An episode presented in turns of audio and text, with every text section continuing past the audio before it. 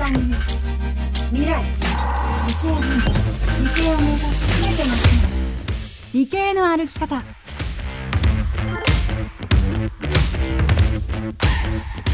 最近民間の月探査が世界中で空前のブームですその背景には月に大量の水が発見されたことが挙げられるそうですそこで今回の動画では世界で初めて月の地下に水が存在することを証明した東京大学大学院総合文化研究科広域科学専攻宇宙地球部会助教加山正弘さんにお話をお聞きします。月に水があることが分かったことで宇宙産業はどう変わりましたか、まあ、いわゆるその歴史の転換みたいなところがになりましてで水があるっていうことはあのつまりあの人が月に住むのには十分な、まあ、条件であるということが分かったっていうところが一番大きいです。月に、えーと、水を、えー、持っていって例えば1リットルの水を持っていくのにあの必要なコストっていうのは、まあ、数百万円というふうに言われてますので月に水があるっていうことは現地で調達してしまえば非常に安いですね、えーと、価格で人間が生活できるっていうことが判明したとでそこが非常に大きなポイントだというふうに考えています。現在はですねあの地球と月だけの構想のように見えるんですけど実はですねその先にはですね、えっと、火星が実はあると。ただダイレクトに地球から火星に行くっていうよりかはですね、えっと、一旦地球から、え月に行って月で水資源を回収するでしかも月で基地開発とか、まあ、経済圏とかそういったものを構築していって今度ですね地球から火星に行くよりもですね月できちんとそういうインフラとか特に水資源とか金属資源を回収してでその回収したあの資産をもとに火星に行った方がですね、まあ、年間で、えーと、数千億とか数十兆とかそういったものがあのコストが削減できるというふうに言われているのでそういったことがあの国際的なですね、まあ、ロードマップとしてベースにあります。実は地球から火星とか地球から月っていうような重力天体を超えてさらに重力天体に行った時にこの重力ある重力天体を超えるっていうのが、えー、と非常にですねコストが高いですね逆に言うとですね月から火星とかそういった横移動っていうのはあんまりこうコストがかからなかったりすると例えば月と火星の間。さらには火星を超えて、えー、とはやぶさが到達したようなアスルードベルト。そういったところまでこう資源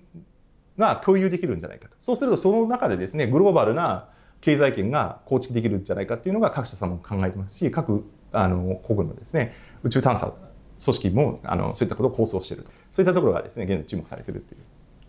話になります。2040年に1000人が月に住み1万人が来訪するというムーンビレッジ計画を日本の民間企業 iSpace が発表していますがこれが非常に重要性が高いということは、えっと、そこがゴールがあってで今スタートは月面に着陸しなきゃいけないっていうところなんですねここの間をいかに埋めるかっていうところをですね非常に具体化しなきゃいけないよっていうことをあの構想したっていうのは非常に大きなあの、まあ、成果というかあのビジョンであるなというふうに感じてます。政府機関の中だとアメリカがアポロであの成功していたりとかですね最近だとあのインドのチャンドラヤーンがですね、えーと、無人探査で着陸することができたりとかっていうような成果っていうのがあるんですけど民間企業だとまだ誰も成し得てないですね。でそこを、えーと、着陸するして、えーとまあ、そのいわゆる民間企業でも宇宙宇宙特に月面着陸ができるっていういわゆる技術立証と工学立証みたいなものを実現したいっていうのがまず iSpace の理念になります。加山先生が現在開発中の製品について教えてください。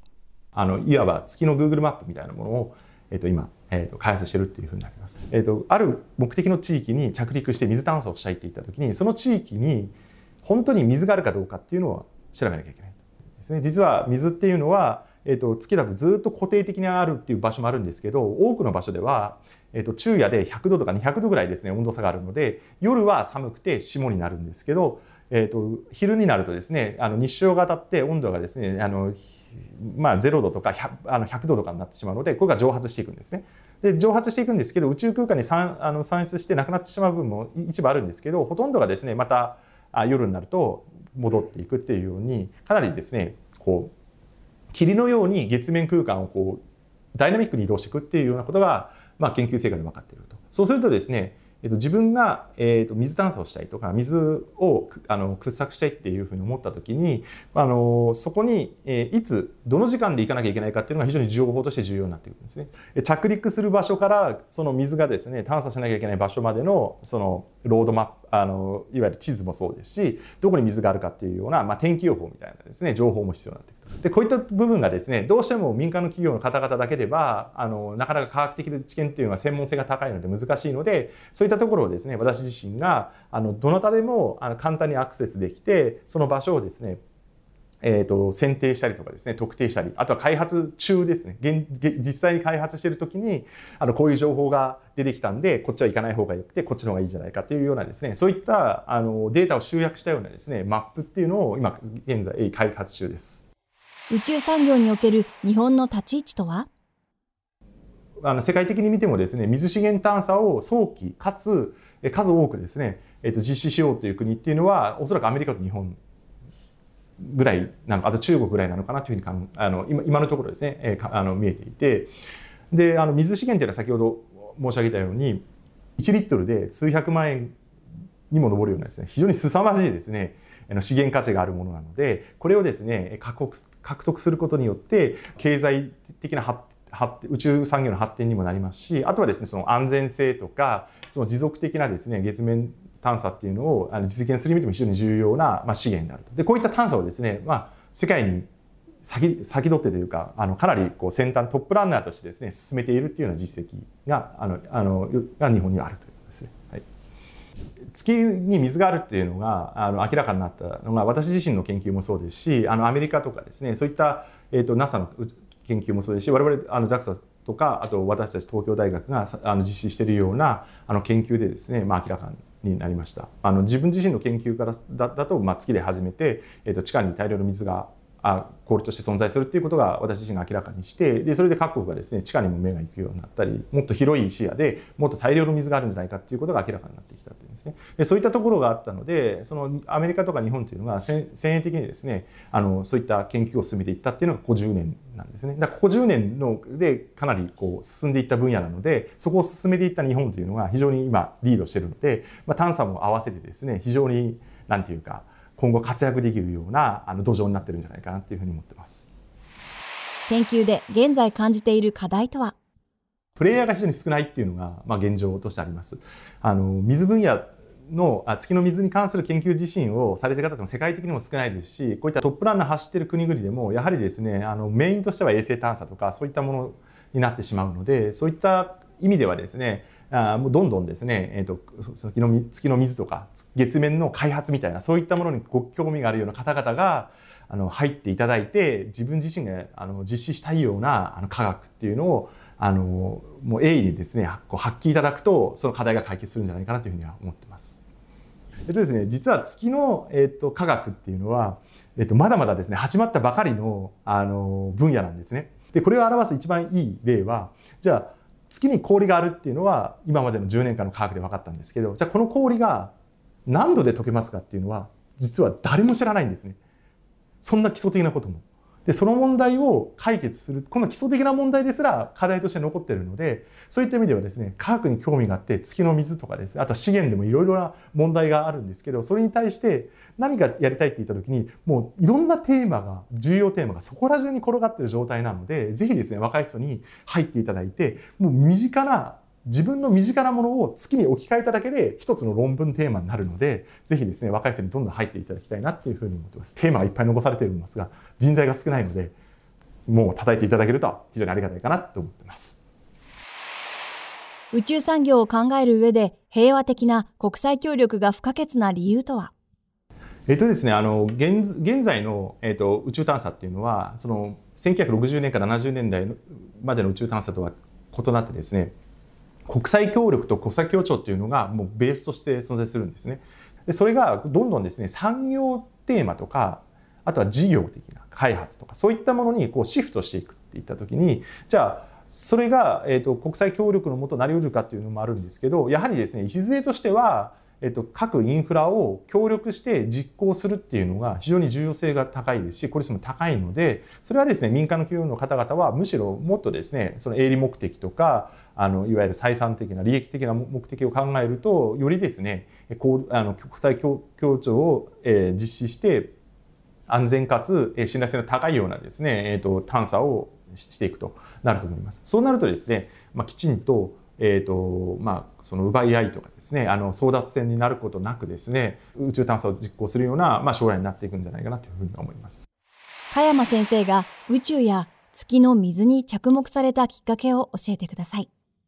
月自体に興味があったのは私自身が子どもの頃から SF がすごい好きで、えーとまあ、ガンダムとかで、まあ、月に基地とか都市、まあ、ガンダムなんかももちろん都市を作ったりとかしてそこでまあ、あの人があの住んでいたり、まあ、それこそ資源採掘してるっていうような未来っていうのがこうやっぱりやはりですねこう未来をこうなんていうか具体的にこうビジュアル化していくとあのそういった世界になったら面白いなっていうワクワク感があったっていうのがベースにあったりとかですね。あとはちょうどその頃高校の先生がですね実はあの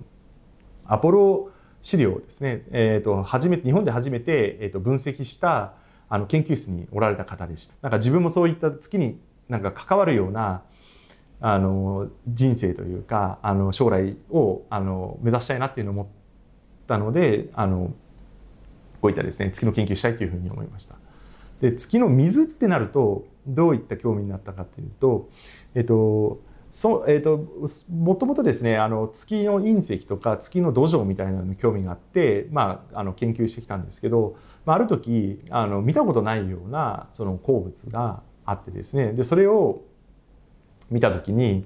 えーと、どう考えてもですねこれは水でできたんじゃないかっていうふうに私自身が直感として思ったりとかあのしたことがあってでそれをですねいろんな人に言うとそんなわけがないっていうふうに言われたんですね。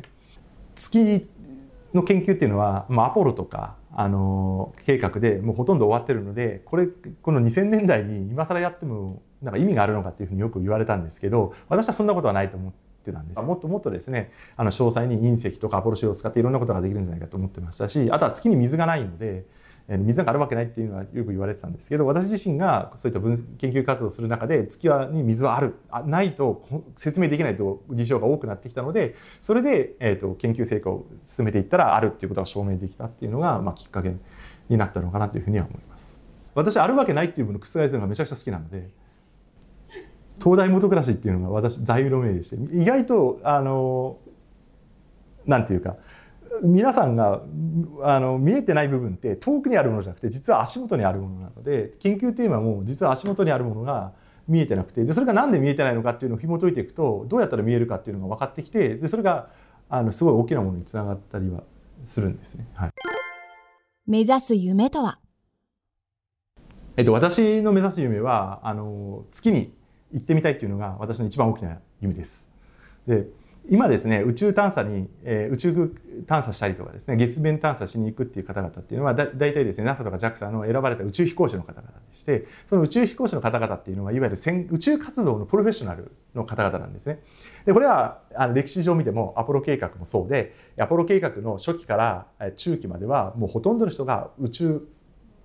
とか月面活動のスペシャリストの方々があの実際に探査に行ってたっていうえー、と実例があります。ただですね、一番最後の、アポロの一番最後のですね、探査で一人だけですね、研究者で行った方がいるんですね。それがシュミット博士って方でして、で、それはですね、アポロ計画を続けていく上で、やはりここまでうまく運用できたんだったら、ちゃんと月の科学が分かる人を連れて行ったら、もっともっとすごいことが分かるんじゃないかっていうことで、彼が選ばれて、実際月に行った初めてのある意味科学者なんですね。